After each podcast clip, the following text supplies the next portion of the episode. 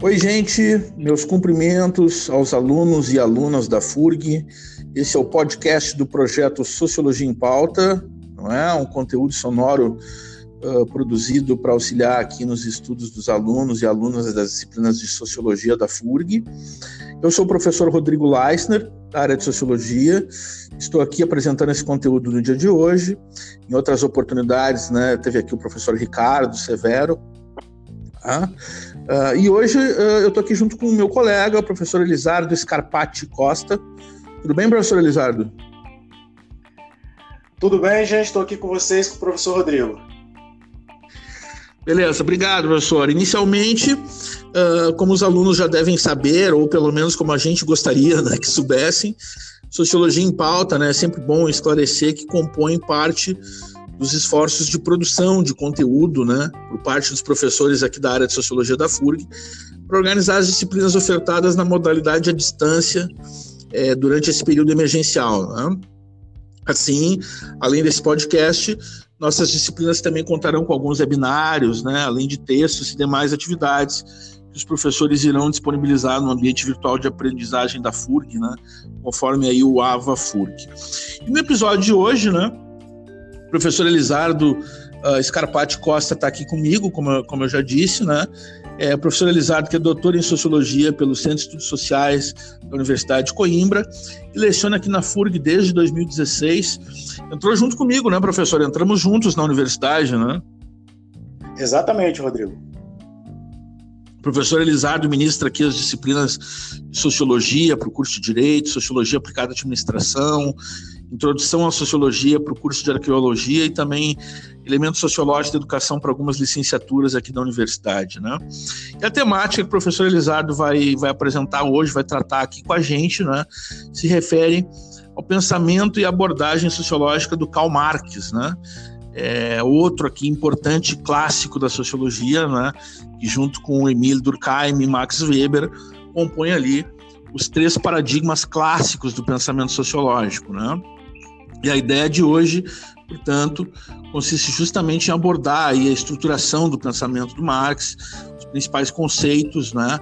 também o modo como Marx uh, faz uma análise uh, do modo de produção capitalista. Uh, eu vou começar a perguntar aqui para o professor Elizardo, portanto, né, como é que é a base do pensamento do Marx? Né? Antes da gente entrar assim na teoria propriamente dita, no modo como Marx analisa a sociedade, é sempre importante pensar que todos esses clássicos da sociologia, assim como Durkheim e Weber, uh, eles não saíram né, do nada desenvolvendo essa teoria da sociedade, eles partiram né, de algumas premissas epistemológicas, ou seja, uma maneira de olhar para as relações sociais, não é? É, que tem muita influência da filosofia, é, ou seja, a base do pensamento do Marx. Fala um pouco para nós, professor, como é que se organiza o pensamento do Karl Marx? É exatamente isso, professor Rodrigo, que o senhor coloca.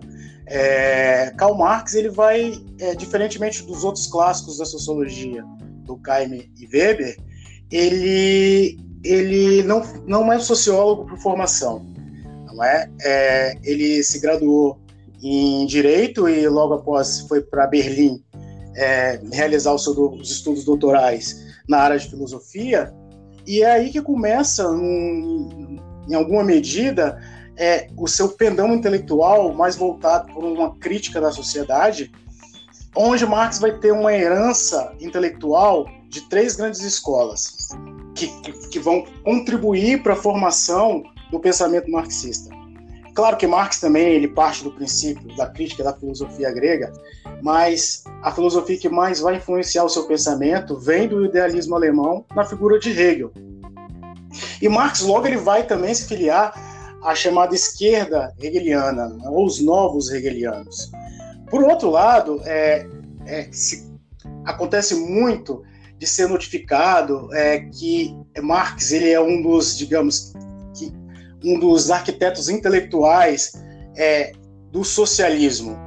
Isso não é verdade. Marx ele é sim o precursor do chamado socialismo científico. Antes, é, Marx vai, vai criticar, vai partir para a crítica do socialismo utópico, não é? Da escola do chamado socialismo francês, que tem como os principais autores Charles Fourier, Saint-Simon, e Pierre Proudhon. Para além disso, uma outra escola que vai influenciar muito o pensamento de Marx é a escola de economia clássica, de economia política clássica inglesa, é, na figura de Adam Smith, como um, um grande teórico intelectual dessa escola, tendo é, como David Ricardo um dos seus principais expoentes também. Então, esse movimento nessas três escolas vai levar Marx a criar é, aquilo que depois, mais para frente, é um pouco mais para frente, ele vai desenvolver, que seria o materialismo histórico dialético. É, uma questão importante é que a obra de Marx ela tem um caráter polimórfico, ou seja, ela é uma obra que ela acaba tendo uma influência em várias áreas. Então, é muito comum, às vezes, você, em alguns debates acadêmicos, as pessoas falarem: ah, mas você está falando do Marx economista, do Marx cientista político, e mais para frente do Durkheim sociológico, é, o Durkheim sociólogo, no caso, né? O, Ma o Marx sociólogo. Né? Exatamente. Marx é. é. um autor que, simultaneamente, ele, ele é alemão, mas a, a, a, a, teoria marxista, ela, ela, desde os seus primórdios, ela vai ter uma pretensões universais. Mesmo que categorias sociológicas importantes hoje, como a questão do debate de gênero, a questão racial, não estejam tão presentes no núcleo duro da obra marxiana. Até porque no século XIX é, a demanda era, era outra. Então, nesse debate, na, no, perfilamento do seu pensamento, Marx ele vai dizer que os filósofos eles, eles, eles se limitaram, em alguma medida, a interpretar o mundo de maneiras diferentes. Mas a proposta é, é da teoria marxiana desenvolvida por Marx é justamente transformá-lo. E aí, essa discussão Marx ele, vai fazer com Feuerbach sobre as, as teses sobre o materialismo de Feuerbach. É, a essência epistemológica central no pensamento marxiano também lidar com a questão da própria consciência dos homens. E aqui, gente, homens, eu estou falando homens com H maiúsculo, incluindo as mulheres, não é? Marx vai dizer que não é a consciência do homem que determina o seu ser social, é, mas sim o seu ser social que determina a sua consciência. Então é justamente o contrário. Marx com uma proposta é, parecida do ponto de vista macro-sociológica com a análise durkheimiana, mas utilizando o materialismo e não o positivismo, ele vai ver o indivíduo como um ser social. Para sistematizar os estudos de Marx, é interessante sempre ter uma divisão né, do ponto de vista é, do tempo, de uma linha de espaço e tempo, do primeiro momento, que seria o Marx mais filosófico, depois ele tem uma passagem por aquilo que ficou convencido é, como a ideologia alemã, e por último, na, na questão do Marx maduro, que é a parte do Marx economicista. Ou é, onde o Marx está mais voltado para os estudos da infraestrutura, do qual nós vamos falar um pouco mais à frente. É, mas quais foram as condições objetivas e subjetivas que proporcionaram o surgimento do pensamento marxista? É, claro que Marx, um homem é, que nasce em 1808 e vai falecer em 1883, ele vai nascer numa sociedade alemã um capitalismo tardio, e a grande preocupação da obra marxiana vai ser sim essa a sociedade capitalista nascente do século XIX. Então, Marx está preocupado é, em estar tá estudando, em estar tá desvendando quais são as relações sociais que são estabelecidas no modo, no modo de produção capitalista, no surgimento da indústria, no aparecimento das classes sociais, é, com duas grandes classes sociais, que mais à frente nós vamos aprofundar, que é o proletariado e a burguesia, e tudo aquilo que se desvenda a partir disso, para então pensar na possibilidade daquilo que ele vai chamar depois do socialismo científico. É, um conceito extremamente importante na teoria marxiana é a ideia de praxis social. Né? Marx ele vai conceber a ideia de praxis social como atividade humana prática e crítica, que vai nascer naquilo que o Marx chama de, da relação entre os homens e a natureza, mas também na relação dos homens com os homens. Então, para Marx, a natureza só adquire sentido para o homem à medida em que ela é modificada por ele, para servir aos seus fins, é? e a satisfação das suas, das suas próprias necessidades. Então, Marx, a partir disso, pensando a sociedade capitalista, ele vai pensar também num, num conceito fundamental para se entender essa sociedade que nasce com o advento do capital e que tem é, no trabalho uma força motriz fundamental para o seu progresso e para o seu desenvolvimento, que é a questão do assalariamento. É, e é, a questão do assalariamento é, é fundamental porque dessa questão é que vai derivar várias outras questões que Marx vai, vai desvendando ao longo da sua obra. Ah, interessante, né? É, eu queria, para a gente, já que a gente está ah, trabalhando aqui uma série de, de, de conceitos, né, é, que são pertinentes dentro da organização do pensamento do Marx, né, é, essa, essa, esse detalhamento, né, que o professor fez, desde a influência do pensamento do Hegel, passando pela economia política inglesa, né? É, e também do próprio socialismo, dos, dos socialismos utópicos, né? É, mas eu queria entrar um pouquinho agora na questão da, dos conceitos chaves, né? Que o Marx desenvolve para a gente pensar a sociedade, né? Pensar as relações sociais, né? A gente passe agora então dessa discussão mais epistemológica para a teoria sociológica propriamente dita do Marx. E aí eu, eu perguntaria para o professor como é que se articulam né, algumas ideias básicas, sobretudo uh, uh, uh, duas eh, perspectivas que, são, que me parecem centrais né, para a gente compreender essa teoria, que é a ideia de superestrutura e infraestrutura. Né? Pensando aqui na, na, na, na superestrutura também contendo ali né, o conceito de ideologia, né?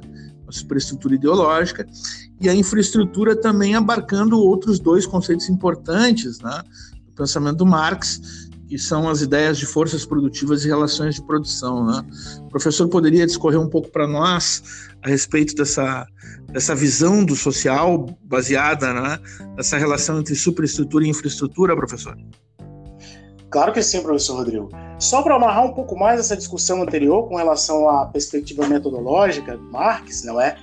é falando um pouquinho mais, mas de maneira muito breve, do, do materialismo histórico dialético, porque é fundamental entender é, o método marxista para se entender esses outros conceitos de maneira mais, digamos assim, profunda.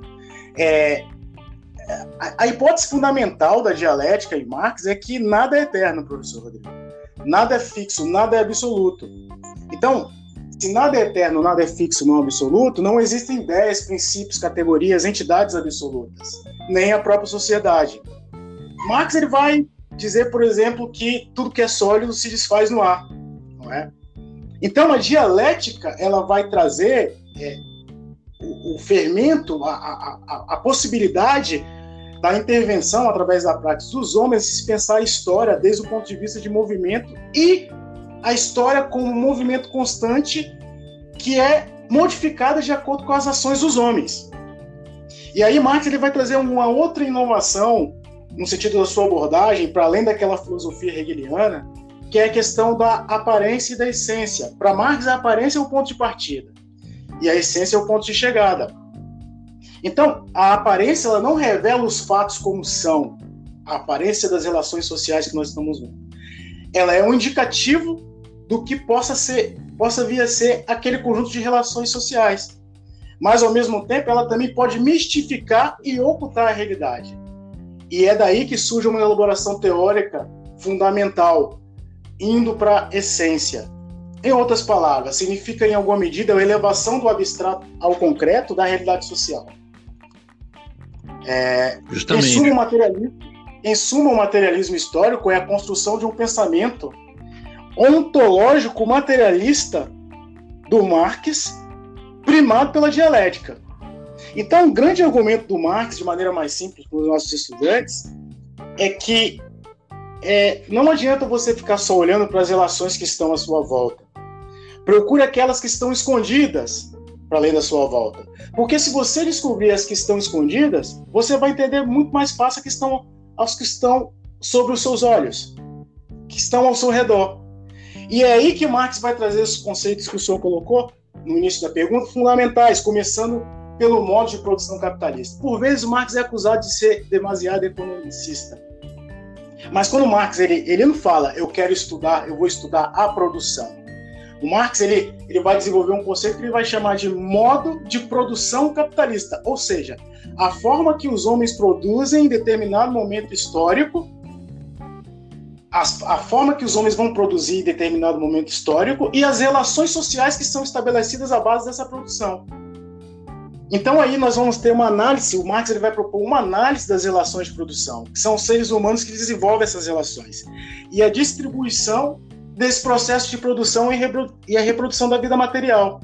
Através de quê? Através de um outro conceito fundamental, que é da divisão do trabalho, que leva, segundo Marx, na sociedade capitalista, à alienação do trabalho através do assalariamento.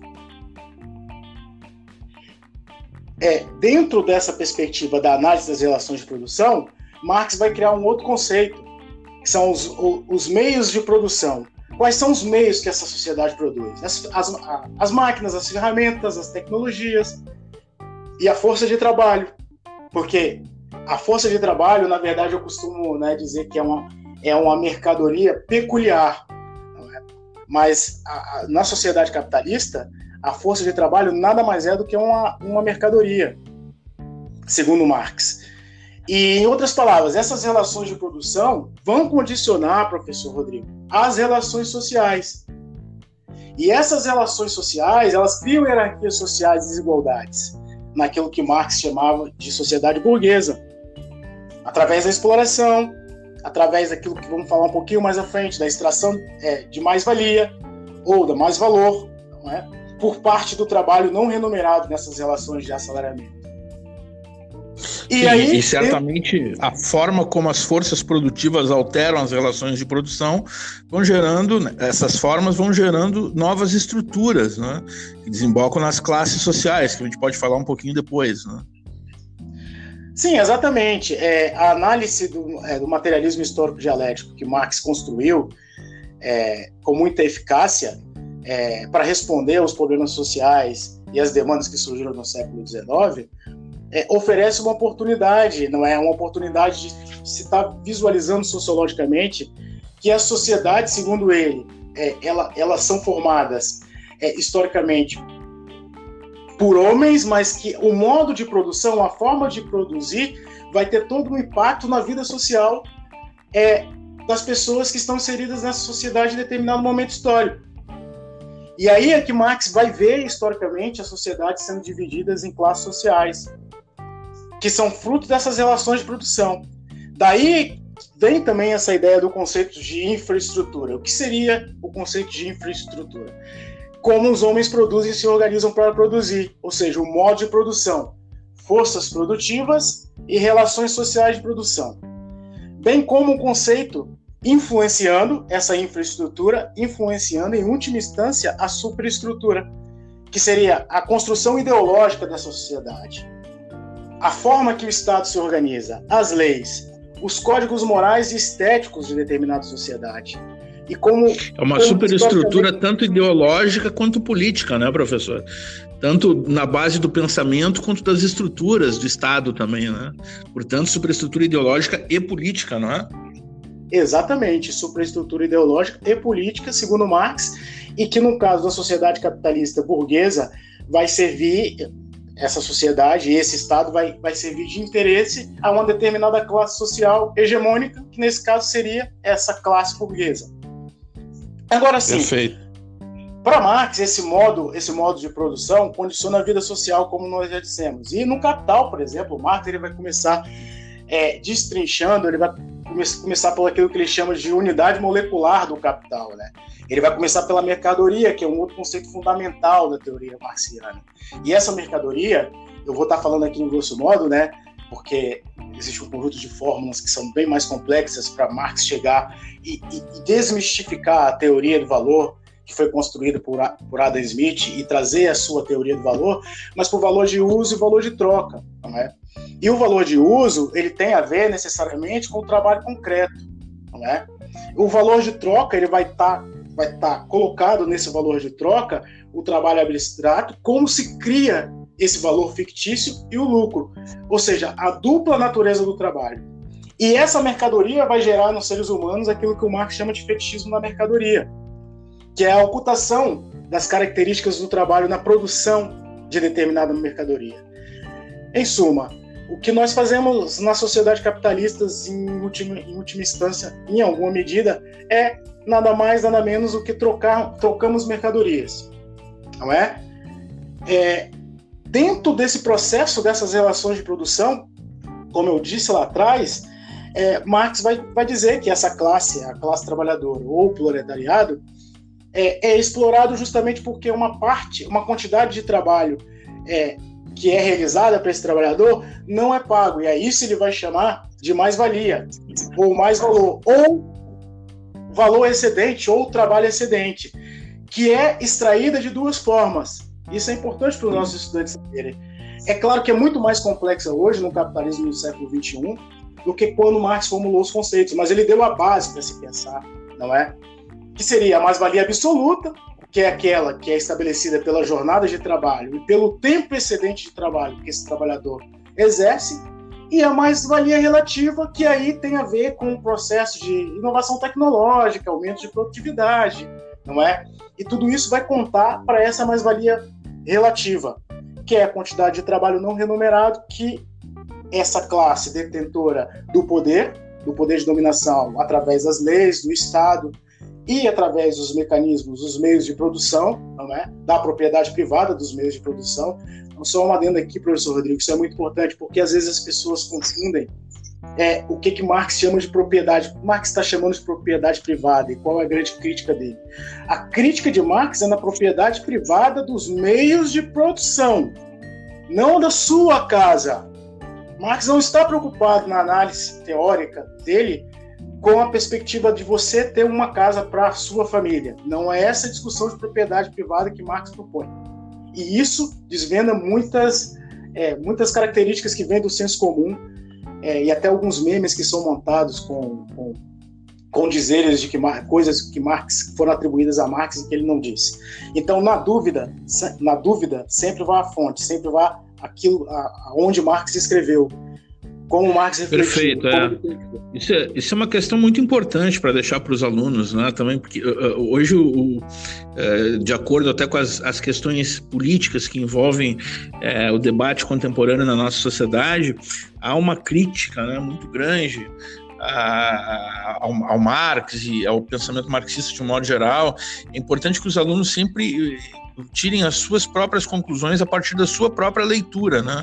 Não se deixem influenciar por isso que, é dito em redes sociais, por isso que é dito de uma maneira muito solta sobre esses autores que a gente aqui no âmbito do universo acadêmico temos o compromisso né, ético e intelectual de estudar, não é? de, de ir analisar e conhecer em seus próprios termos, né, professor? Exatamente, exatamente, professor Rodrigo. É, e nessa medida, o Marx, ele, dentro de todo de todos esses conceitos que nós falamos, ele vai mais uma vez referendar durante toda a sua obra a questão da contradição e do antagonismo das classes sociais. Para poder resumir isso, Marx ele, ele acreditava, não é, é e, e conseguiu provar isso através do materialismo histórico dialético dos seus estudos que a luta de classe era uma toda história. Então, sempre Perfeito. pensando dentro de uma arquitetura de organização que ele vai dividir, e aí é mais uma herança hegeliana, na perspectiva da tese, e aí a gente já vai, daqui a pouco, né, podemos pensar na questão da, da, atualidade do pensamento marxista, mas só trazendo um pouco antes, na questão da tese, da antítese e da síntese. Então, todos os conceitos que são desenvolvidos por Marx vai estar assente nessa premissa, nessa estruturação mental de pensamento. Tese, antítese, síntese. E é assim que Marx vai pensar, por exemplo, a sociedade capitalista como tese, a sociedade é, socialista como antítese e a sociedade comunista, que não teria, não haveria mais classes sociais, como síntese desse processo. Porém, como Marx coloca, a história não tem fim. E, e, isso faz com que o pensamento marxista, em alguma medida, ele, seja, ele, ele possa ser refrigerado historicamente. Ele continue ainda sendo um pensamento que possui alguma atualidade no sentido dessa possibilidade de que a história não tem fim, até mesmo pela questão da dialética, não é? Claro, claro. É, perfeito, então. Professor, o senhor me permite a gente fazer um intervalinho para os alunos pegar aquele cafezinho, tomar aquela água, né? Para que a gente possa seguir aqui, botar agora uma musiquinha e tal. Uh, daqui a pouquinho a gente volta Uh, seguindo com essa aula aqui muito interessante sobre o pensamento do Marx. Daqui a pouco a gente volta, galera.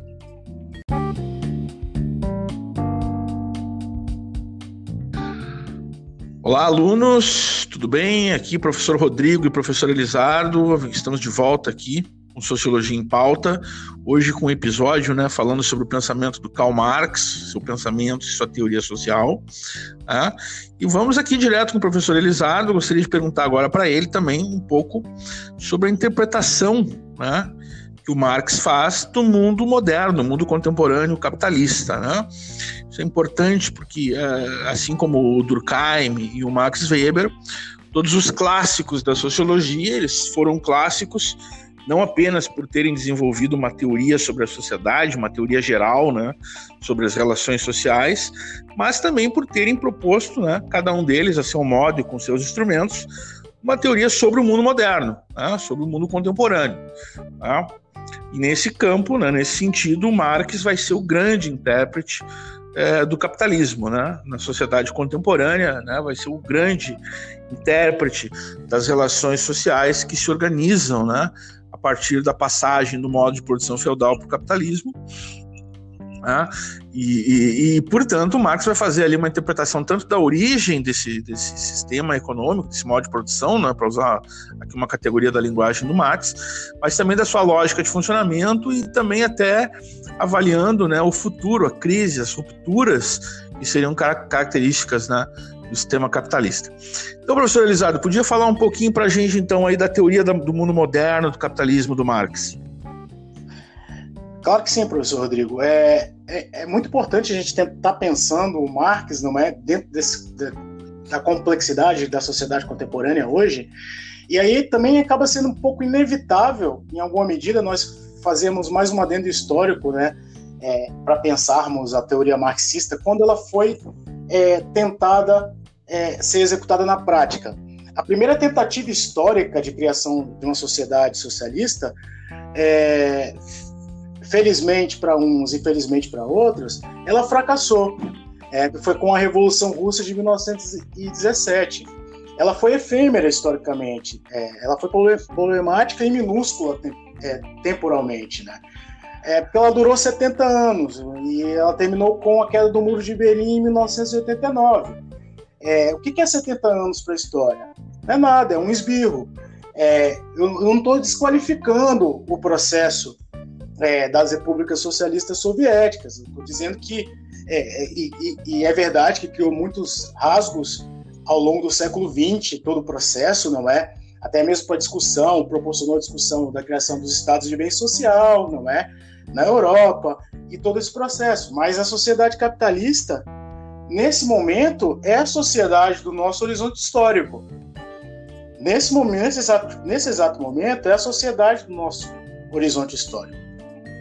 Dizer isso não significa que vários conceitos do Marx é, não se verificam atualmente. Por exemplo, é, se Marx estivesse vivo e estivesse olhando o funcionamento da sociedade capitalista, ele ia dizer que a, a mercadoria, que é a base molecular dessa sociedade, não é? Ela ela não só continua dominando todas as relações, ou, ou, um conjunto considerável de relações sociais, como ela se reificou na realidade. Houve uma reificação social da mercadoria. Ou seja, as relações se mercantilizaram. Não é? Da mesma forma, é, nós temos um predomínio, por exemplo, na sociedade brasileira, do trabalho assalariado em quase todas as sociedades do planeta Terra. É um modelo hegemônico é, o trabalho assalariado.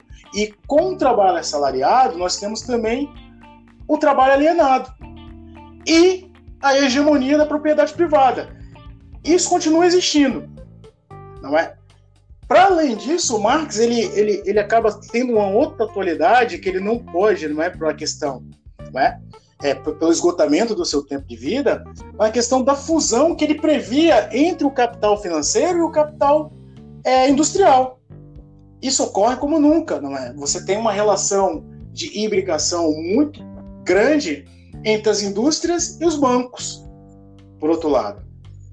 Agora, uma outra condição fundamental, que é a luta de classes, da qual Marx colocou muito do peso da sua teoria, que era através da revolução é, do proletariado, ou seja, a, a instalação de uma ditadura do proletariado, que seria a criação da sociedade socialista, e depois a eliminação dessa sociedade com a sociedade comunista, também está muito longe do nosso horizonte histórico, até porque essa a, a, a condição fundamental para que isso ocorresse, aí resgatando um pouco atrás que nós falamos de luta de classes ou de classes sociais, era que você tivesse uma classe, uma classe trabalhadora que não fosse somente classe em si, do ponto de vista material, mas que fosse uma classe também para si, ou seja, que tivesse a consciência histórica do seu papel revolucionário. Então, essa classe trabalhadora poderosa, é, que poderia proporcionar essa mudança, não se verifica nesse momento. Muito pelo contrário. Agora, é, hoje foi divulgada a notícia que, é, o, é, após a aprovação é, da, da, da lei é, do, da reforma trabalhista de 2017 e que contém a questão da limitação da contribuição sindical, é, o número de trabalhadores filiados aos sindicatos diminuiu 22%. E vem diminuindo historicamente. Então você não tem uma organização conforme previu Marx em alguma medida e depositou toda a sua, digamos, o seu peso teórico na mudança, na transformação social e na revolução desse agente mobilizador, desse agente transformador. Então, nós temos a sociedade capitalista nesse momento é a sociedade do nosso horizonte histórico. Por fim, com relação perfeito, à educação.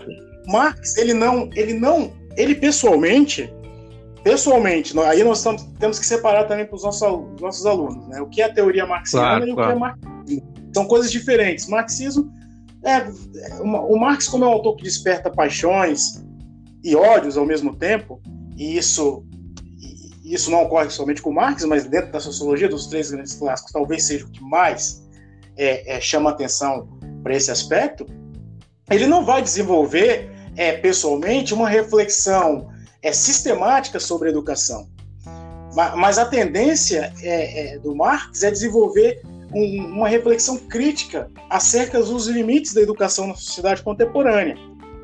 Pois Perfeito. a educação em alguma medida é, estaria alguma medida mais voltada para a reprodução das condições dadas pela infraestrutura e, e pela superestrutura dessa sociedade, não dotando os indivíduos, em alguma medida, grosso modo, de uma visão crítica, de uma, uma visão emancipatória para uma sociedade, digamos, é, superior, para uma sociedade mais avançada no sentido das reduções das desigualdades, é, é, com os indivíduos é, é, com cidadania plena, etc, etc, etc.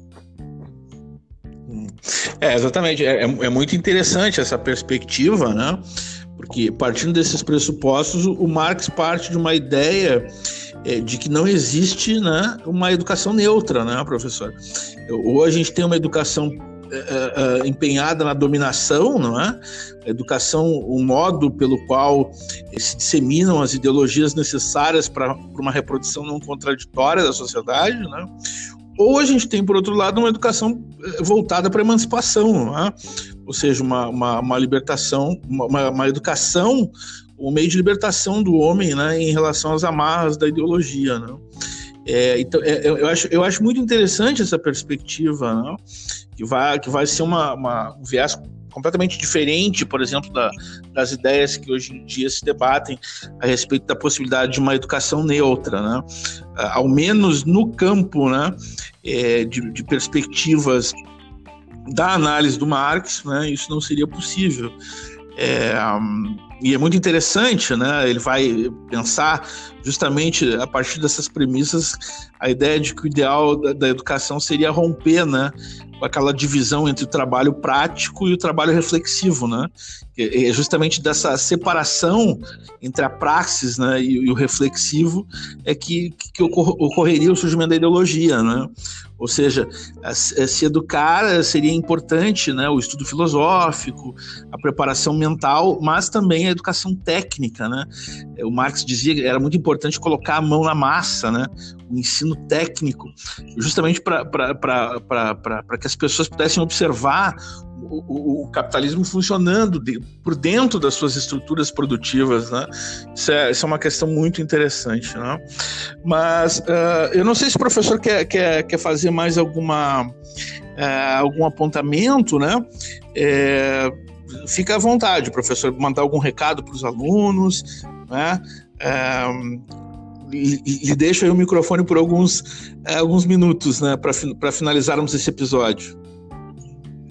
É, muito obrigado, professor Rodrigo. É, não, é, eu só queria desejar bons estudos. Espero que é, a gravação desse podcast sobre um grande autor, é, um autor fundamental na sociologia, um grande clássico, é, em alguma medida genial como Marx, que nós tentamos re resumir aqui, não é, de maneira muito breve os conceitos, que são conceitos complexos e que um vai desencadeando o outro, possa contribuir para dar o start para os estudos. Não é? Eu acredito que esse trabalho que a área de sociologia vem, faz, vem realizando com a produção desses podcasts seja muito profícuo, não só agora para o período emergencial, mas para o futuro.